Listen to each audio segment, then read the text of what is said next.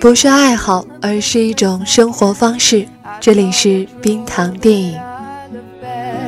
嗨，你好，我是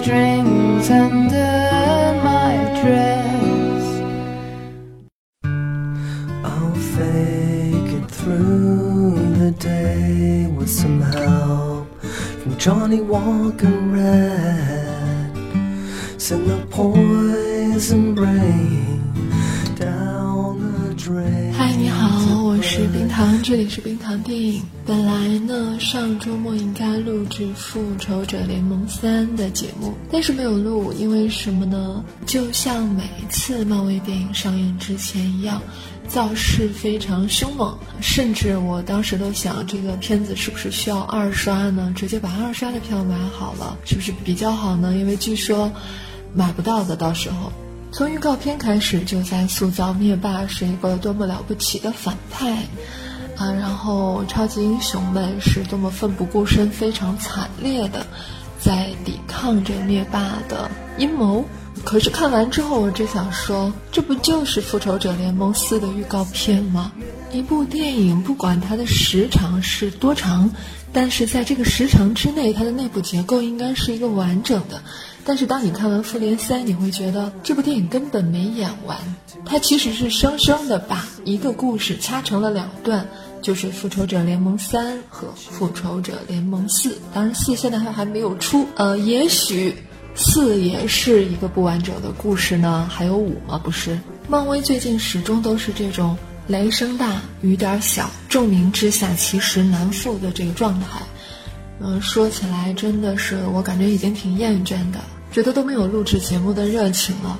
整个复联当中，我最喜欢的角色是 Tony Stark。嗯，他也几乎是在以肉身和灭霸搏斗到最后吧。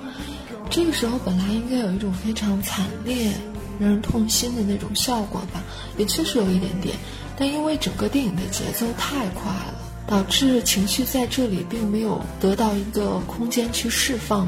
整部电影的动作戏拍的都非常漂亮，嗯，演员的动作、肢体语言都非常的好看。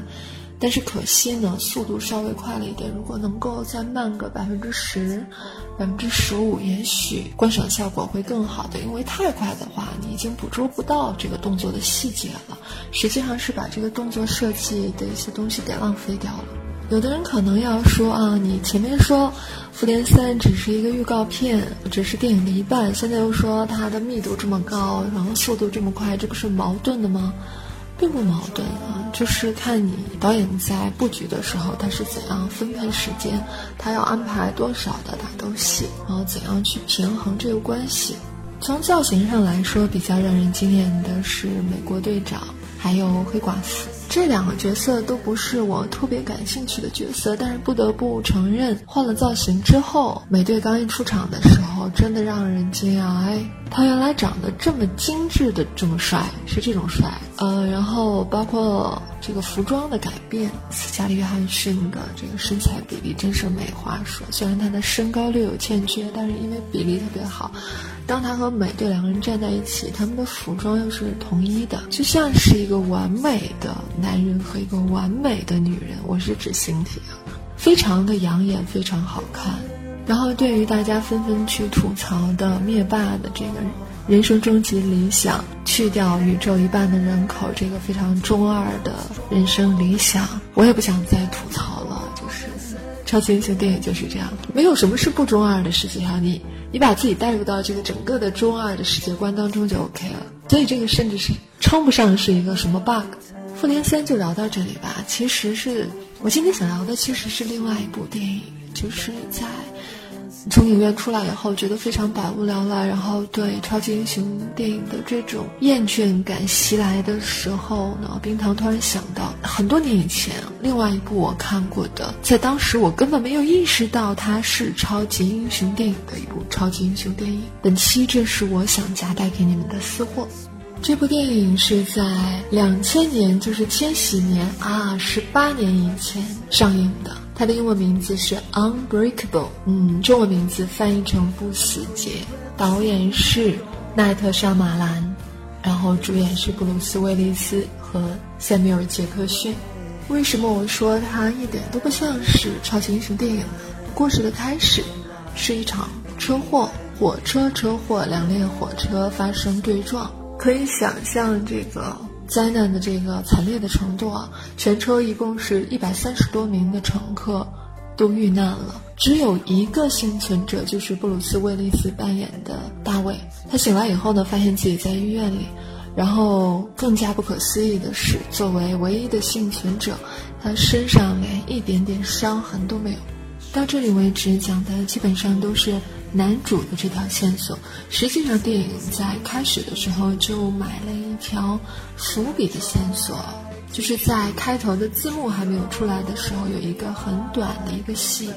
他讲的是在黑人的一个贫民区，一个看起来挺穷的家庭，有个孩子不停的在哭闹，然后这时候请来了一个大夫给孩子看病，就说这孩子从出生开始就不停的哭，然后呢，医生看了以后非常悲悯地说，这个孩子在你子宫里的时候已经多处骨折了，然后孩子的母亲就哭了起来，那这个婴儿。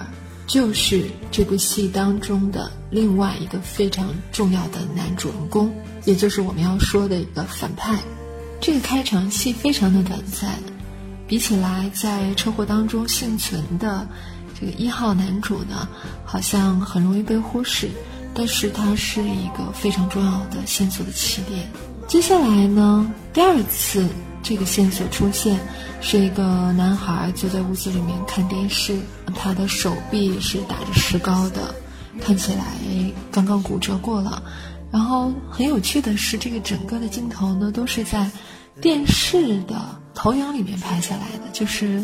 男孩的房间在他面前的电视当中的反射的这样的一个画面，他看着电视，然后他的母亲就进来了，说：“我已经受不了你一直在房间里，不像其他的孩子一样出去玩。”男孩解释说：“因为我不想再生病，不想再骨折了。”但是这个妈妈挺有办法的，她诱骗或者是诱导，跟他说：“我给你准备了一个礼物，就在外面屋子外面的车上面。”你去看一下，然后小男孩这才不情不愿的出了房子，然后去看他的礼物，原来是一本漫画书。然后镜头一闪，多年之后，这个男孩他已经长大成人了，然后他开办了一家属于自己的私人漫画博物馆，正在做展览。漫画在这个男孩，或者说现在是个男人，他的心中是神圣的。所以，当有一个参观的客人愿意出高价买下一个珍贵的手稿，说要送给自己四岁的儿子的时候，马上被他拒绝了。这时，布鲁斯·威利斯带着自己的儿子前来拜访。他能找到这里，是因为收到的那封信的信纸是限量版的。这是两个男主的第一次会面。下面有杰克逊扮演的这一位男主呢，他提出来两个理论。告诉了布鲁斯·威利斯，第一个是，他认为漫画是传承历史的方式，就像埃及人在他们的墙壁上绘制那些讲述故事的漫画一样，这种方式一直传承下来了。到现在呢，就是以漫画的形式，也就是说，他认为漫画当中是包含事实的，而不只是像我们一般认为的只是一个虚构的故事。他提出的第二个理论是。以自己的亲身经历为例的话啊，到目前为止的人生一共是骨折过五十四次，他有三分之一的人生都在住院。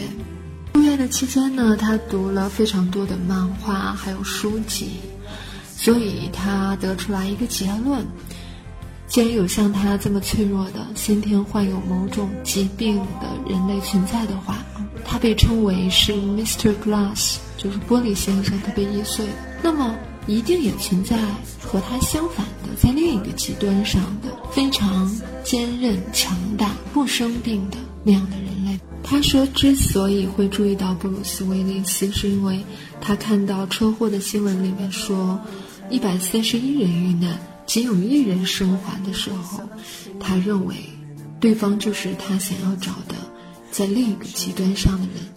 其实这一段他说谎了，但到底真相是如何呢？需要在电影的结尾才能知道。非常有意思的是，塞缪尔·杰克逊说：“呃，那种特别坚强甚至具有超能力的人类，也许自身并不知道自己具有这种超能力。听到这里，布鲁斯·威利斯对他的儿子说：“不要再喝你面前的这杯水了，出去把水扔掉。”然后他转头对塞缪尔·杰克逊说：“今天是我第一次早晨起床的时候，没有感觉到悲伤。我以为给我留下那封信的人会告诉我一个答案。”但没想到你只不过是一个骗子，像你这样的骗子我见多了。你们嘴上讲述着一个故事，实际上心里不过是想要我的银行账号罢了。而且他告诉对方，自己大学的时候曾经是足球运动员，但是因为一场车祸受伤之后，导致他的职业生涯中断了。虽然嘴上说着不信。回到家，他却重新去翻阅了自己大学车祸时的报纸。不死心的玻璃先生去大学球场看望男主，在观众安检入场的时候，布鲁斯威利指出其中的一个观众肯定持有枪械，并且发现入场需要安检之后一定会从队伍当中溜走。然后这一幕也确实发生了，玻璃先生非常惊讶。他详细的向布鲁斯威利询问，他为什么知道那个男生携带了枪支呢？是什么样的枪支？布鲁斯威利告诉他，是一把黑柄的银色手枪。他也不明白自己为什么会看到那样一幅画面。而接下来，玻璃先生采取了行动，马上去追踪那个观众。但是因为他身体虚弱，而且本来就拄着拐杖。在追到地铁楼梯的时候，不慎滚下了楼梯。但是当他摔倒在地，浑身疼痛不止，仰望着对方进入安检口的时候，那个观众的夹克衫一角飞起，露出了一把黑柄的银色手枪。玻璃先生为了看到这把手枪，可是付出了惨重的代价，全身多处粉碎性骨折。过了好几个月之后呢，才稍微康复了一点，然后要进行康复训练。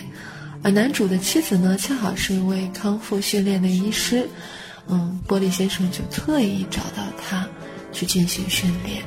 然后在这个过程当中，通过这位女性再去了解他们以前交往恋爱的故事，想试图去了解男主当初为什么会出车祸。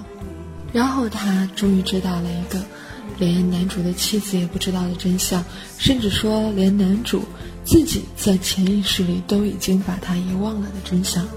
整个这个电影呢，就比较像是一个悬疑片或者是推理片。当你知道车祸的真相的时候，会有些惊讶于曾经那么感天动地的爱情，好不容易走到一起，但是这个男人在。婚姻十二年之后，却摘下婚戒，在火车上去搭讪其他的女孩，有一种讽刺又心酸的感觉。电影里还有一些非常有趣的情节，比如男主的儿子非常希望父亲是一个超级英雄，所以呢，当他的父亲躺在健身房里面等着他往杠铃上面加重量的时候，他做了一点手脚。男主很吃力的举起了杠铃，因为比他预期的重量重很多。然后他坐起来，看着他的儿子问：“你加了多少？”“二百五十磅。”他觉得那太重了，然后要求孩子呢把这个重量减下去。他又躺下等他操作好了那些砝码以后呢，又把这个杠铃举起来，可是感觉却更重了。原来孩子把重量加到了二百七十磅。这时男主发现，原来他以前健身的时候并没有发挥到自己最大的极限，所以他让儿子把所有的重量全部加上去，甚至加上了这个房间里面其他的油漆桶啊等等一些比较重的东西，他仍然可以举起来。最后的合计重量是三百五十磅。整部电影从色调到镜头感，都更像是剧情片。或者是悬疑片、恐怖片、推理片，唯独不像的是超级英雄电影，但是它却塑造出一个，嗯，迄今为止我看过的最为精彩的超级英雄电影当中的反派，就是玻璃先生。大部分这样电影当中的反派呢，都是要么是无脑的，要么是话痨的，然后不堪一击，有的时候一次就被打败了。偶尔有持续性出现的那种反派呢，最多最多也只不过是和正面的英雄一起成长吧。但是这部电影当中的反派，却一手发掘出了一位超级英雄。如果没有塞缪尔·杰克逊扮演的这位玻璃先生的话，布鲁斯·威利斯可能一生碌碌无为，过得连一个普通人都不如，更不要说成为片尾那个终于实现自我的超级英雄。我特别喜欢这部电影当中的一句台词：“每天早上当我醒来的时候，我感觉到一种悲伤。即使我们不是超级英雄，可能在某些个早晨也曾经有过同样的想法吧。”那是一种对自己的失望，嗯，或者说壮志未酬，你的能力无法发挥的那种悲伤感。电影告诉我们，怎么样能够在早上醒来的时候不这样充满无力感和悲伤呢？采取行动去改变你的生活，也许你可以做的比现在更好。也许我们每个人都可以成为自己的超级英雄。这部电影的导演奈特·沙马兰呢？他是出生于印度的，然后小的时候跟爸爸妈妈移居到美国。他的成名作是他的第二部作品，是一九九九年的《第六感》，也是由布鲁斯·威利斯主演的，然后和《人工智能》里面的那个小男孩海利姆·奥斯蒙两个人一起主演的。他讲的是一个小男孩对死去的灵魂有着不同的联系的这样的一个故事。第六感当初是获得了奥斯卡的七项提名，票房也是大卖的。当时他成为了炙手可热的一线导演，嗯，所有人都以为他之后的这个职业生涯会一帆风顺，直上青云吧。但是结果，就是这一部，嗯，仍然由布鲁斯·威利斯出演的《不死劫》上映的时候，票房却惨败，而原本计划的相关的三部曲。也全部都搁浅了。奈特·沙马兰是靠着另外一部电影《天照》，梅尔吉布森主演的，才最后得以翻身。我想，《不死劫》当初的票房失利，还是由于那个时候，嗯，观众还没有那么容易接受一部披着现实主义外衣的超级英雄电影吧。看起来，也许他们觉得不过瘾，也许觉得铺垫太长。但是当你看了太多太多漫威出品的超级英雄电影之后呢，你会觉得这简直就是一股清流啊！在天照之后呢，奈特·沙马兰又沉寂了啊，不应该说是沉寂，应该说是扑街，持续的扑街，一直都没有什么好作品。你会觉得以前的那个天才导演去哪儿了呢？直到二零一六年，他又出了一部电影，叫做《分裂》。是由詹姆斯·麦克沃伊伊美来主演的一个具有二十四重人格的男主，劫持了几个女中学生在密室里这样的一个故事。和他多年以前的作品的相通之处呢，是这一部分裂仍然是看起来。不像类型片的另一种类型片，就是开始的时候你觉得这是一个密室杀人、密室囚禁的故事，然后接下来你发现是一个心理惊悚片，因为男主有二十四重人格，然后最后接下来你发现，最后的那个终极人格是具有超能力的，听起来就很刺激，对吧？然后更大的彩蛋是在于在分裂当中的最后一场戏，突然出现了。老年的布鲁斯·威利斯，我想奈特·沙马兰的粉丝一定在那个时候都疯了吧？他们明白这意味着什么？意味着分裂和十几年以前的不死劫他们是相关联的故事。那到底是怎么样的关联呢？无论是在电影上映之前还是上映之后，导演都没有给出明确的解释。但是我们知道，二零一九年他的新作品《玻璃先生》就要上映了。我们期待的一切答案，当然就在《玻璃先生》当中了。那时候我们又会看到，塞缪尔·杰克逊、布鲁斯·威利斯还有伊美，不知道他们会演绎出什么样的故事。冰糖迫不及待的想要看。那么今天的故事就讲到这里，也许改天我们会再聊一聊，具体聊一下《分裂》这部电影。嗯，希望到时候你也来听吧。拜拜，我们下期再见。